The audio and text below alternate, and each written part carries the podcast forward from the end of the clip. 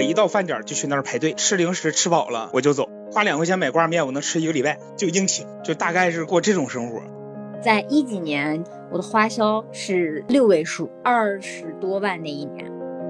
但是那个时候有一个信念支持着我，我有钱了，就开始进入创业。我就毅然决然的离开了国企。人一走茶就凉啊，赔了个血本无归。就说希望全世界的青年能够在这里相聚，然后彼此交流，共同进步成长，以至于推动世界和平。我是带着这样一个理想来从事这个行业的。我觉得车哥特别适合去那种什么联合国工作。前面都是学霸的世界，我这就是学渣的故事了。而且还是一个大翻车的事故。Hello，大家好，欢迎您来坐下聊会儿，我是艾 Sir。Hello，大家好，我是小熊。Hello，大家好，我是 Silence。本期我们请到了我们的好朋友富贵儿和车哥，和我们一起聊聊人生的重大选择。欢迎富贵儿。Hello，大家好，我是王富贵儿。欢迎车哥。嗨，大家好，我不能自己称呼这个名字，我叫海旭。对，人称车哥的海旭。嗯，为什么会想做这个话题呢？是因为我们几个虽然年纪还不是那么大哈，不到回顾一生的程度，但是我们也经历了求学、工作，包括 S 姐已经进入婚姻这样会改变人生轨迹的大事件。嗯，有时候我会回想过去，会觉得某一个节点，如果当初我选择了另一条路，可能我的人生就完全不一样。我觉得这还挺奇妙的，所以我想跟朋友们聊一聊关于人生选择的心路历程。我觉得第一个对人生影响很大的节点就是考大学嘛，因为大学之前大家基本都是在家乡按部就班的从小学上到高中，高考之后面临着去哪个学校、哪个城市学什么专业，我觉得这是一次挺重要的选择。那 S 姐，你要不先跟我们分享一下，你当时就是高考结束之后报志愿的时候，你的想法是什么？嗯，我报志愿的时候，我就一个想法，离我爸妈越远越好。因为我们家是在郑州，然后就在选什么西藏大学、海南大学、广西大学，但我爸妈不知道我的心思。然后他们看我选的这些学校之后，说这么小，你跑那么远不安全，去北京吧。我就是这样，我父母只要说了什么，我就必须得回答啊，好的，不能违背他们的意愿。我就开始在北京的学校里选。反正只要不在河南就行，因为河南离他们太近了。北京这个距离够远，他们应该 也不能再控制我了。但北京的学校的话，因为我当时的分数就是很尴尬，只超过了一本线的三十分，这个分数其实很难选。九八五的学校呢，你只能是说希望今年是小年，然后你能录到你。我当时其实是我想上北师大来着，但是北师大往年基本上就是这个线不保准，我就没敢选。后来北师大那年的录取分数线就是我们的一本线，然后等于我就超过了他的那个录取线的三十分，其实很后悔。但你没有办法预测嘛，因为我们那时候考完之后直接估计你的分儿，根据你的估分去报志愿，像赌博一样。然后又因为我这个人有性格缺陷，就是极度的自卑，所以我当时只估了四百多分儿。非常非常感谢我的班主任以及各科老师。大家看到我估的分之后就觉得不可能，我说我真的是对着那个答案估的，我觉得我就值这么多分。然后后来那个老师就把每一科的空白卷子重新搞到一份，然后让我再凭着记忆力写上，就是拿给各个科的老师去帮我打分儿，他们打的分儿特别好，跟我最后出的实际的分儿是一模一样的，所以我就特别感谢这些老师们，就还挺戏剧化的，估分确实是有很多这样的弊端。你们老师也很厉害啊，感觉能打分打得很准哎。他有标准答案了吗？当时写的，然后你根据标准答案你估一下自己的分吗？他选择或者判断的话都还好，需要主观去评分的这些，然后我就感觉我写的都不对。你应该是个理科生啊，像我们文科生全都是主观题，感觉语文的那些作文啊，什么历史的答题，然后政治啊那些，就感觉你怎么写都很难，就是靠到说百分百跟那个答案去对上，就还挺难的。你真的是 要感谢你们的那个任课老师帮助你，从四百多分到六百多分，这两百分的跨度真的是改变一生的这个两百分。这个规则感觉很不合理，因为改变人命运的一个很重要的一个事情，然后你居然靠估分儿，不知道现在是不是这个政策啊？我们我们没有了解现在的高考是什么样的，但是我感觉如果是这种估分，然后再去选志愿，然后再出分的这种，还挺不合理的。是，以上的你这个学校是读的什么专业呀？环境。我原来报的专业是什么国际经济贸易啊，什么就是当年比较流行的那些专业，它实际上需要我的分儿再增加个二三十分，我才能上我们学校的那个专业。河南本来这种分数线就高嘛，就我其实是考了六百多分儿，但是我报我们学校是因为他之前的那个招收就是压着那个分数线招的，我就觉得我们学校太差了，所以我应该能上，我就报了。等进到学校，我才发现我是我们全省的倒数第二名。就是 我只比我们学校的这个录取分数线多了一分儿，等于你报的这个志愿还是很成功的。对，但你知道我是想上北师大的，我如果是报了北师大，那我相当于超了北师大的录取分数线三十分进去的。后来上的这个学校，它是跟北师大这两个学校会差很多吗？北师大是九八五，我们是二幺幺。哦，那明白。那为什么九八五它的分数线还比二幺幺的分数线还低呀？大年小年嘛，跟赌博一样，就看你敢不敢赌。大家都是在分析往年的那个线嘛，可能大家分析了一圈，觉得不敢赌北师大，所以那些成绩好的都没敢报。最后北师大的录取线就压着线录的，这个确实也是看运气啊，所以就很难。这就是河南和山东考生的悲哀。确实，河南、山东，包括我们河北，也都是这个高考大省，每年真的还蛮惨的。那说到山东，富贵兄不是山东考生吗？那你当时是填报志愿的时候是咋想的呢？嗯，我填报志愿全是事故啊！我跟 S 姐不太一样啊，就我是先知道分儿，然后再去报志愿。我的分儿是五百七十二。然后我们那一年的一本线是五百七十三，差一分，挺可惜的。对，然后我就想复读一年，所以当时是抱着两手准备嘛，先报个专业，然后再考虑复读的事儿。报专业之前，我还特意去了我们当地的一个那个 招聘市场，正好赶上那个报志愿时候，差不多也都是毕业季。我们那儿的一个国企的机械厂招应届生的薪资是五千多，一个小县城。我们当时平均工资可能就两两两千多。我当时看完，我说必须报这个相关的专业，而且我物理学的也是特别好，我物理奥赛也拿过奖，所以就就这么报了。然后就跑我们那边好几个高中的那个教导处，跟他们聊复读的事儿。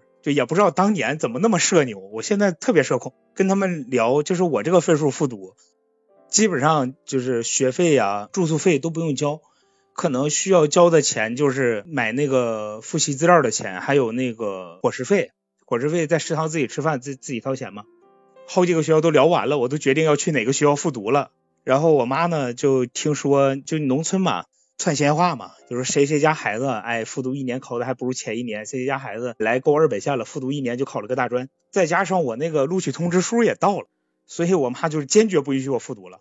我最早其实是想报上海的，比较想去上海看一看，但是上海在山东那一年二本的招生好像只有一个水产专业，然后就放弃了，去了东北重工业基地学机械相关的工程啊，力力学相关的一些东西。也比较悲惨的是。等我四年大学读完了，整个重工业行业也不行了。我们那边那个机械厂还是那家机械厂，招应届生工资已经就给两千了。确实，因为国内大学要读四年，四年之后就业的市场是什么样的变化，这个真不好说。如果你当时要是去了上海读水产，没准你跟脱口秀大会那个杨波可能成为同行。哎，还真有这个可能。车哥，那你当时高考报志愿的时候，你报的是什么志愿？报了一些电子信息工程，然后自动化、计算机什么的没选上，然后录了一个测绘工程，就是一个正常的一个工科专业吧，学了两年，然后又转了一个专业，转到文科了。就是是怎么选的这个学校呢？就是为了离北京近一点，北京市内的学校分不太够，就选选了一个燕郊的，和北京有一河之隔。就是你当时最重要的目标就是奔着北京来，是吗？对。见见世面呀，体验一下。其实当时想的还挺好，就是说我这学校虽然一般，但是离北京近嘛，可以去北京的各个高校去蹭课听。但实际距离还挺远的，来回一趟也要四五个小时。那小熊呢？你高考的时候有没有说在报志愿的时候有一些想法呀？哎呀，你们前面都是学霸的世界，我这就是学渣的故事了，而且还是一个大翻车的事故。我那一年呢是赶上高考改革，比如说你高考完你是先出了分儿，然后根据你的分儿去报志愿，但是那一年高考呢，它不像往年，你比如说我可以选择复读呀。或者说我想去的那个学校，比如说我没有到分数线，但是我可以选择用其他的方式可以到那个学校。但我们那一年呢，就是就像 S 姐说的，可能会根据往年它的录取分数线，它也不一定是那个分值那里，你要猜或者估那一年它的分数线在什么位置上，它可能分一二三志愿，没有报上的话，可能你后面的志愿如果是符合要求的，就会被那个学校把你的档案提走。一旦你提走了之后，你就必须要去那个学校去上学了，你就没有办法再退档回来，再去你想去的那种学校。而且我那一年呢，我是属于艺考生，就是我要是高考的话，我的文化课成绩我只能报考那个艺术本科和本科提前批，然后报完这个之后呢，就是一二三本的我就不能再填志愿了，我就只能再填一个专科志愿。当时呢，也可能是过于自信了吧。我的本科提前批，我只选了我，因为我学的那个专业比较小众，就是只有部分院校是有这个专业课程的。然后我报了之后呢，呃，我妈我爸当时其实也建议我，因为河北有那个河北联考嘛，很多学校其实也是认可河北联考的成绩。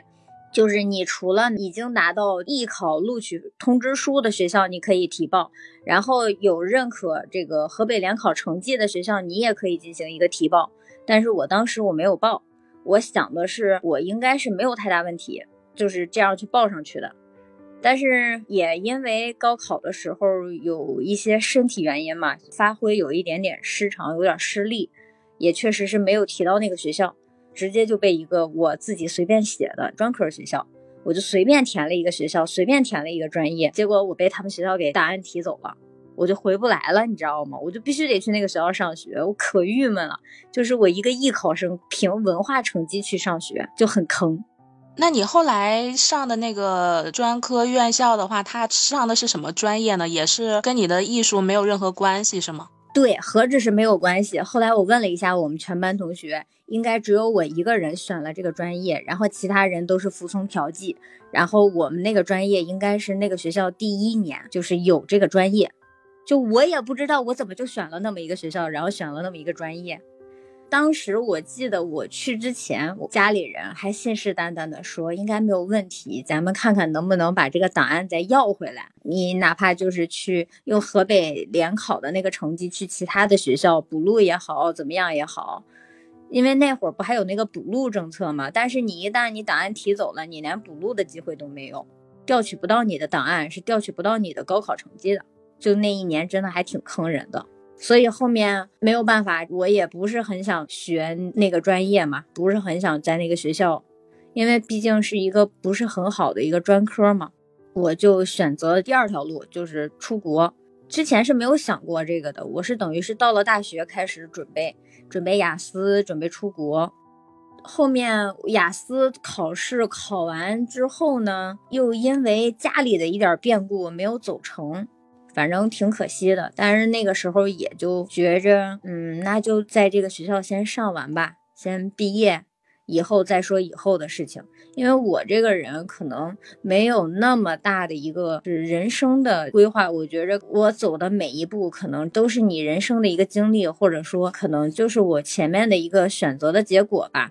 反正我我就想的是，那就这样吧。那你当时填那个专科的那个院校，也就是随便选一个，也没有说在很多的那个专科院校里头你去挑一挑，比如说是在哪个城市啊，或者是因为专科院校它不有很多很具体的那种专业方向嘛，就是你也没有挑，纯粹随便报了一个什么？对，嗯，其实我高中的时候就是有想说去出国看一看，当时也是想嘛，世界那么大，我。我想去看一看，然后后来也是决定出国国之后呢，其实也挺迷茫的，不知道要学什么。像我出国。也真的很多年前了。当时出国的人还不是特别多，尤其是本科就出去念大学的就很少嘛。就是而且那个时候网络信息也不是很发达，不像现在，就是你随便在网上就可以接收很多关于学校的信息啊，关于这个嗯其他国家的信息，包括怎么申请这个现在什么某书这些都很多。但是我当时真的就是完全什么都不知道，然后也是委托中介帮我去选的嘛。因为我是文科生，就是像那些理科的工程啊这些，呃，什么计算机这种，其实我就没有太考虑。然后在文科的专业，其实那个时候最普遍的专业就是商科。基本上中国学生出去读书，大部分都是读商科。那个时候也小，我什么都不知道，然后我家里也也是没有太多提供太多帮助什么的，所以真的就是感觉很茫然的就去选了一个学校，选了一个商科的专业。我记得我最开始报的是那个会计专业，因为我妈妈是教会计法的，感觉她她会有一些了解，是不是我有些遗传什么的？但是我真的就是从小这个数学就不是很好。好，然后会计你又拿英文去学这个数学，真的就是更是难上加难。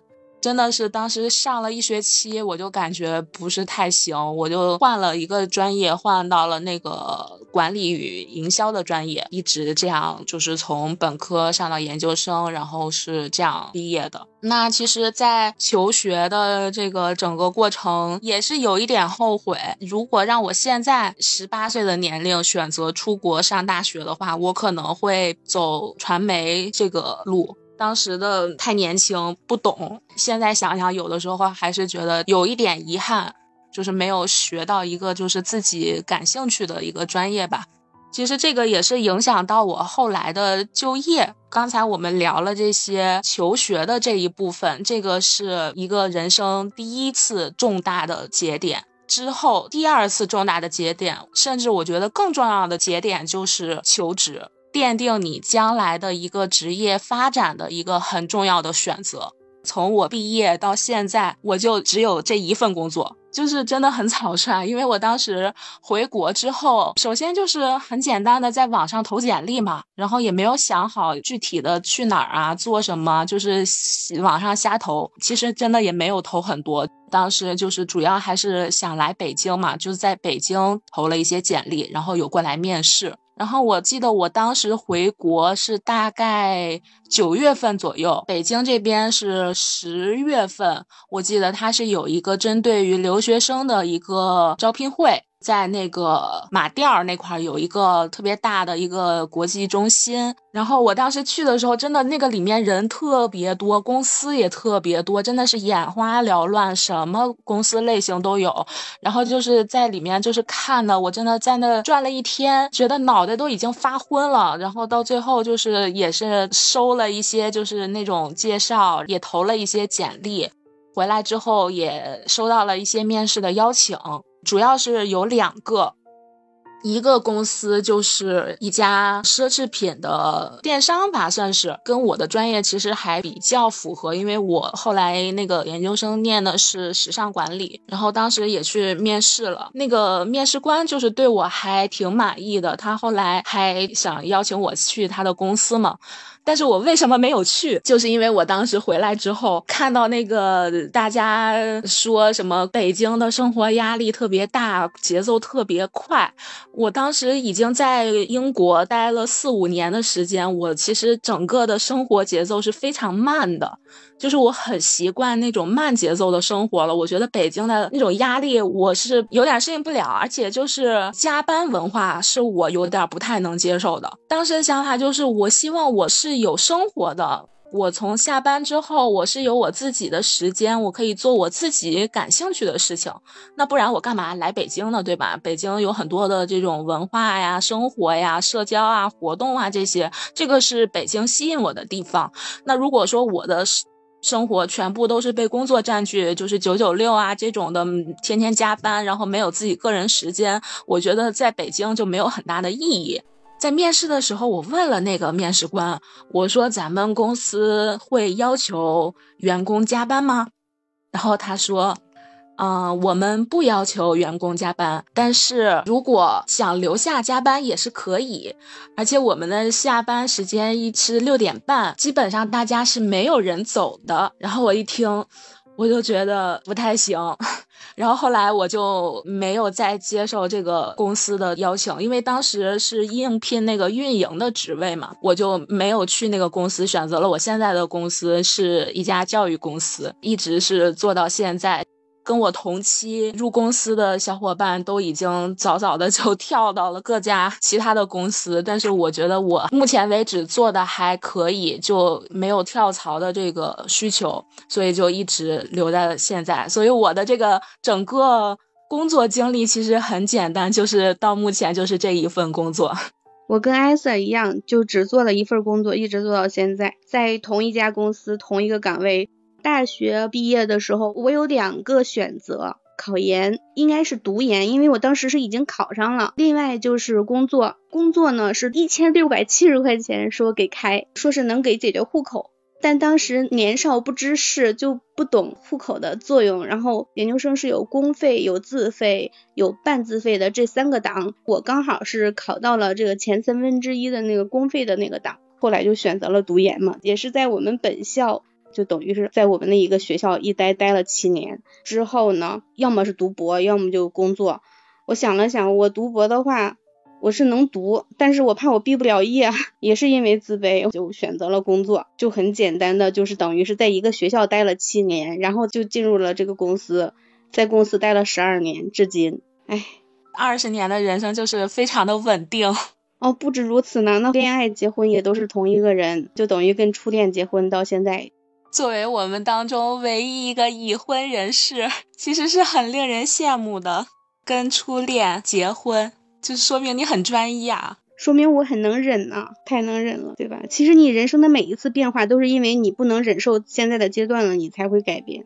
对呀，也说明其实还是可以继续嘛。我觉得稳定其实也是一个怎么说呢？像我的很多朋友就是频繁的在跳槽，他们当然每一次跳槽可能。带来的是这种薪资上的有提高，但是这种频繁跳槽，反正我个人是不太喜欢，因为我非常喜欢稳定的状态。我是慢热型，如果我适应了一个环境，我这个环境还让我觉得舒服，我没有特别多让我不能忍受的地方，其实我是可以一直待在这里的。就是如果去到陌生的环境，我需要时间去适应，然后需要去调整我自己的状态，其实我也是。有一点，嗯，害怕这种变化吧，所以我我自己也是像 S 姐一样，非常的 稳定，除了没有一个固定的感情关系以外艾，S 跟 S 姐真的就是属于工作上是相当稳定的，我可能还是会有几次变动。S 姐都结婚生子，也是跟自己的初恋，我觉得这个真的也是让我们都很羡慕呀。我自己确实是，不管是感情也好，工作也好，还真的是，哎，没办法跟人家比呀。我自己大学毕业之后，我先找的工作是进了一家，当时是外资公司，就是 d o k i n 豆丁网，类似于百度文库形式的。因为我大学学的是偏计算机方向的专业嘛，想着毕业了也应该找相关的工作，就去的那边。从豆丁出来之后，我有面试，当时有面试百度，但是后面我没有去。我进的是腾讯下面做的是那个团购啊，还有就是像当时腾讯的财付通啊、QQ 电影票啊那个，在那个年代，我毕业那会儿，一二年应该就是团购百团大战的时候，那个时候团购也是算是一个比较火的行业嘛。我腾讯的那个领导也是非常赏识我，他当时想办法把我推进了北大方正，这是我觉着我前面还算是起点比较高的几个工作。就是在方正的时候，可能还是太年轻了，我当时就觉着工作上也比较清闲，大部分时间呢都用来跟朋友一起吃喝玩乐，就是各种的都是在享乐跟享受。已经有点找不到我最初来北京的想法了。因为你来北京的初衷肯定不是为了享受，而是想说通过北漂，通过自己的奋斗，能够有一些体现自己的一些价值嘛。可是那个时候就真的只剩下懒散和挥霍，感觉就那种生活，我已经看到自己养老的状态了。原来的时候不觉着，但是我离开方正的那一年呢，开始有这个消费年账单，就是微信上也有年账单了。我拉了一下我当年的账单，看了一下，我的花销是六位数，二十多万那一年。你想在一几年，将近十年以前的时候，这个数字其实还蛮吓人，挺恐怖的。光吃喝玩乐是吗？没有，就是也没算租房什么的，都算进去了。就是支付宝、微信加银行的那个支出数据，大数据流水就二十几个，给我也吓一大跳。你的花费跟你的收入是持平的吗？还是说你的花费要高于你的收入呢？还好，就是有多少花多少。其实我觉着我没怎么花钱，因为当时我印象中特别深，我们有好几张工资卡嘛，平均一个礼拜左右我就会有一笔收入进来。你不觉着你有缺钱的时候？对，尤其是可能在有信用卡之后，可以提前透支的这种感觉，而且后来变成线上支付，我觉得线上支付这个很可怕，就是对你对钱就没有概念了，它只是一个数字。纸币的时候，你你要交钱的时候是把钱给出去的那种感觉，你是觉得啊我是在花钱了，但是现在就手机一刷，而且指纹支付很方便，就是一下就钱就没了。真的是在国企，当时觉着自己意识到自己来北京已经没有当初的那个冲劲儿跟冲动了，我就毅然决然的离开了国企，然后去了酒店行业，一做就是七八年。好像车哥你也是酒店行业的吧？我一直都是在这些小的青年旅社和小的旅馆。然后都是做前台，最多做到店长。你当时是怎么进到这行业的呢？大学的时候喜欢自行车嘛，加入一个自行车协会。骑车的时候也会经常住青年旅社。然后大学毕业第一份工作是做自行车行业，做了一段时间之后，觉得有点太累了，和预期不一样。在一次出差的时候，就在南京住了一家青年旅社，然后感觉这家气氛什么的都特别好，顿时就有了辞职的念头，然后就从北京跑到南京去找了一家青年旅社开始工作。其实当时想的是，这样一个工作可以相对是比较轻松自由的，然后气氛什么的也没有什么办公室的那种复杂的人际关系啊什么，然后也可以用业余时间去玩也好，去自己学习什么的也好。预想是这样的，不过后来发现这也是一个工作，工作起来就也是挺忙的，尤其是当时的老板还比较节约成本，就招了两个前台，然后两个人就忙前忙后忙不过来。那你就等于说，你从大学毕业，在自行车行业和这个青旅这样的，都是出于兴趣，跟你大学学的专业没有任何关系，是吗？对，上大学也是为了感受一下大学生活的过程。当时本来也有机会退学的，但是没有抓住机会，还是有一个完整大学生活。对于你大学学的那个专业，就完全没有兴趣，也没有考虑过说毕业之后要进入这个行业，是吗？嗯，基本可以这么说。我还以为这种情况是一个，比如说一半以上的同学都不太会选择本专业是。其实确实有很多人并不是在本专业从事的工作，比如我们做播客的就没有一个播客专业。感觉车哥的就是选择职业选择就非常佛系，非常自由，完全没有考虑过这个行业，比如说发展前景啊，或者是这种薪资待遇啊。就是你选择了你自己喜欢的事情、喜欢的行业，然后出于兴趣去进入到这个行业，是吧？对，也是一方面。其实青年旅社的一个理由是，青年旅社有一个国际的联盟，然后有一个国际联盟的宪章。就是关于他这个青年旅社在德国最初建立的一些理念，就说希望全世界的青年能够在这里相聚，然后彼此交流，共同进步成长，以至于推动世界和平。我是带着这样一个理想来从事这个行业的。这样一听，感觉车哥好伟大呀，理想好宏大呀。我们真的 是非常现实、非常实际的选择，个人选择不同，只不过说车哥的这个形象立马在我心中高大了起来。就这么一说，就是给自己找一个借口。前面从事的自行车行业，也就是说，通过这样一项运动来提高全面的身体素质，以至于怎样怎样。我觉得车哥特别适合去那种什么联合国工作，什么和平大使、人类发展文明大使这种。那富贵兄，我听说你的求职经历可是非常丰富，那你给我们分享一下呗？就是从你第一份工作开始。我第一份工作就是跟自己专业相关的，我做的那个石油机械、油田、井下开采设备的一些设计工作。去了一个小公司，那个公司吧，怎么说呢？整体来讲，它没有什么研发实力，也没有什么研发的工作。对于技术水平来提升来讲，其实没有什么太大的提升。我当时的想法就是说，老老实实在这个行业里待着，每年去考证，等我头发掉光了，所有人都叫我一声王工。当时就是这么一个想法。但是后来几件事吧，就让我稍微有点改变。一个是当时看了一个节目《逻辑思维》，罗胖刚创业那会儿，它里面有一期讲的是什么？讲的是就是小城市和大城市的一些区别。小地方的孩子，你可能学习成绩特别好。但是你的见识、你的格局跟大城市的比，就是要差一些。我听完了之后呢，深以为然。我有同学毕业就到北京北漂了，回去找我玩儿，然后我们一起吃饭聊天的时候，就能发现聊个东西、聊个话题就不在一个频道上。我就是那种小农意识，哈，感觉自己不能这么下去了。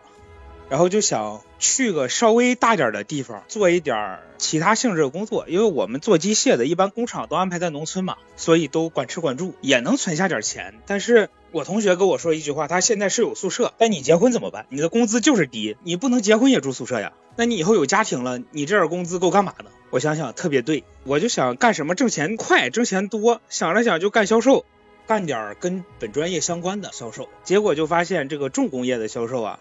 他根本不管你会什么懂什么，他一般是问你社会关系，因为他这种一般都是那种大额一套设备都很贵的一些东西，没有人脉，靠个人去开发客户，周期会特别特别长。然后发现这这条路可能有点走不大通了，后来阴差阳错的去了美团干 BD，干了一段时间之后，就人说啊，就是换工作穷仨月，转行穷三年，真他妈准。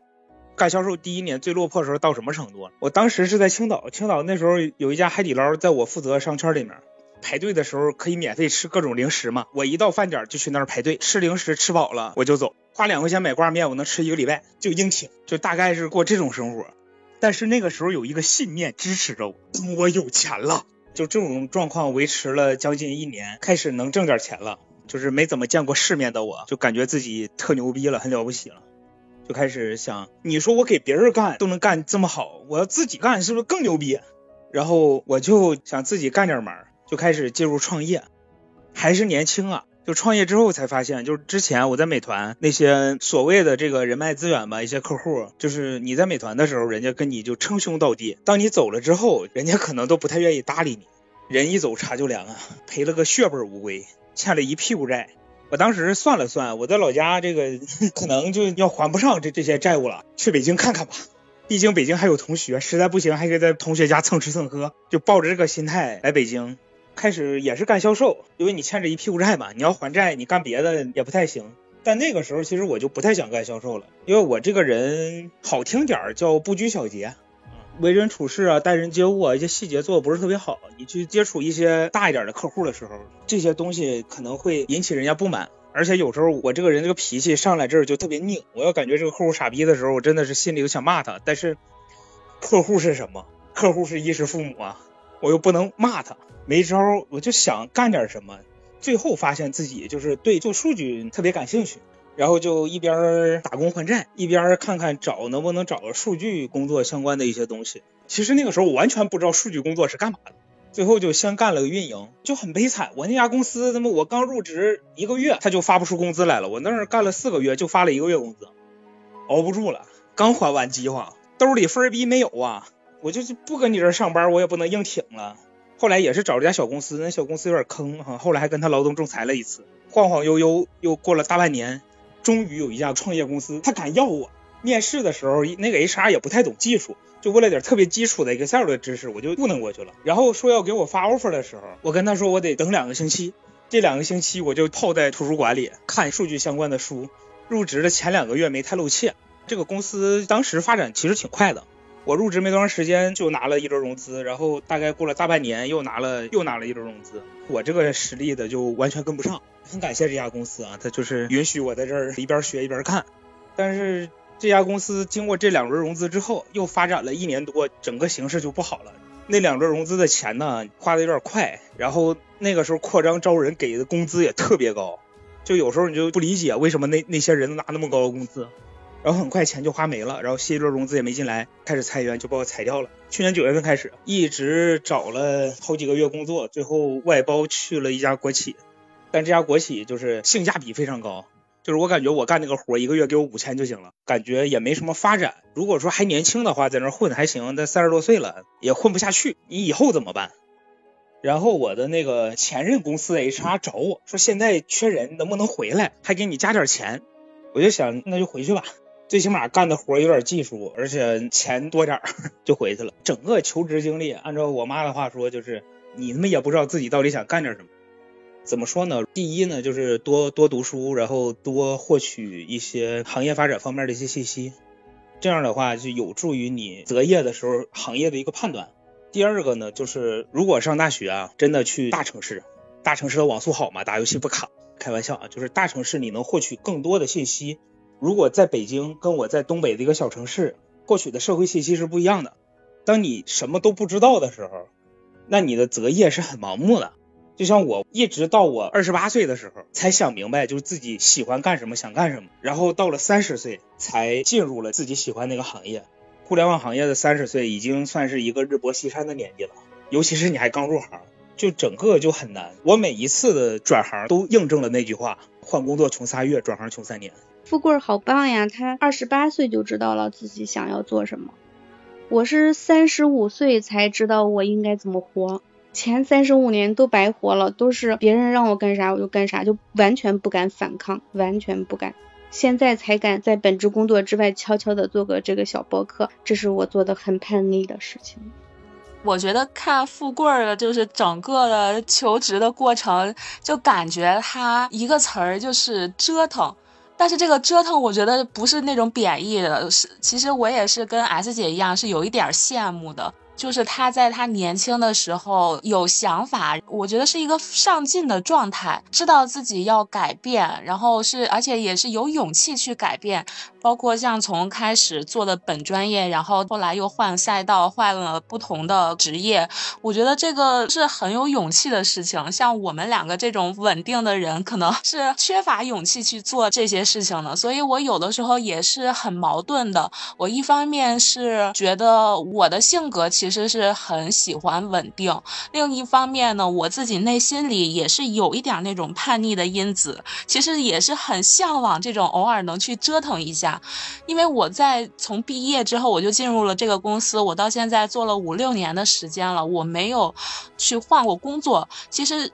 往后再去换工作也很难了，再换，因为现在我我这个年纪再去换工作，人家肯定就是不能跟刚毕业的学生去比。那人家看你的这个简历其实是很简单的，你没有其他行业的这种工作经历，就是在求职的时候是有一点困难的。你再想要去换不同的行业的话是不容易的。所以我到现在我也是那种。不太清楚自己喜欢做什么的一个状态，因为我在我相对年轻的时候，相对能折腾的年纪没有去折腾，我觉得这个也是我有点遗憾的地方。岁数越小，折腾的越早，对于你的人生可能会越好一些。是的，是的，年轻的时候折腾的这个成本相对来说会低一些。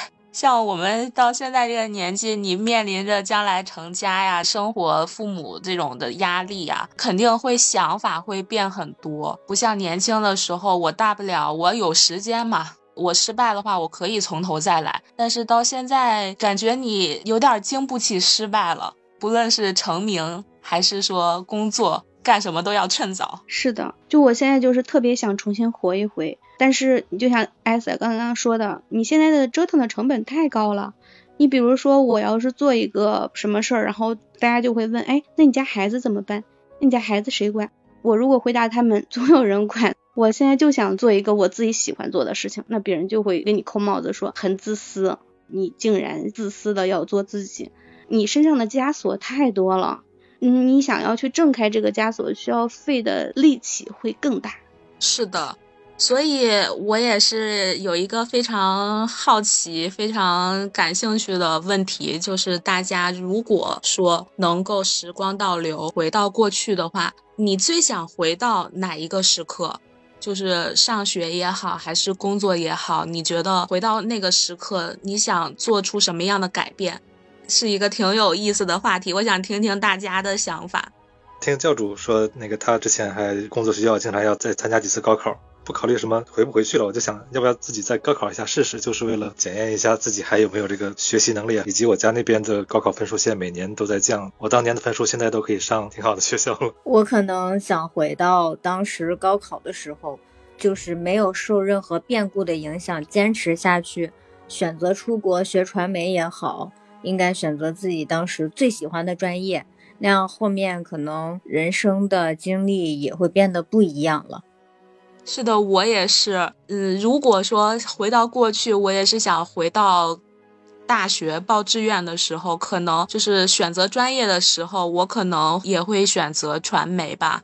相对有兴趣的专业就是传媒。如果回到过去能够选择这样的专业，也许我是会做相关的工作。其实你们已经在做相关工作了，我们的播客就是一个新媒体。对，十年之后不忘初心，算不算？我想回到每一个觉得孤独无助的时刻，去抱一抱那个绝望到只能去哭的，而且哭也不敢大声哭，只能躲到被窝里默默的，一哭就哭一宿的那个那个人。我想去抱抱他，我想跟他说你挺好的。如果能带着记忆回去，我希望整个重活一遍，不要再去伤害那些身边的人、爱我的人。但是如果不带着记忆回去，那就无所谓了。因为如果你没有那个记忆，你的格局、你的经历就决定了你可能还会做一样的选择，而且就算你走另一条路，一样会后悔。就举个例子说，我现在做数据分析这个工作，到现在大学也没有数据分析这个专业，所以你当时就算知道想做数据分析的工作，你选专业依然不知道选什么。种下一棵树最好的时间是十年前，其次是现在，对吧？我们做好当下的选择。对。其实你每一次选择，理论上来说都是最符合当时那个环境的。虽然我们对过往有一些后悔、有一些遗憾的地方，但是大家也都明白，其实过去的选择就是当时能够做出的最好的选择了，而且。谁说当时的选择就一定是不好的呢？我们的人生是因为我们过去每一时、每一分、每一秒做出的选择，都会影响到你后来的发展。就可能我们之前做出的每一个选择，才让我们现在相聚到这里，一起做这个播客，活好现在的生活，过好当下，跟随你自己的内心去走下去。这期节目就到这里啦，我们下期再见，拜拜。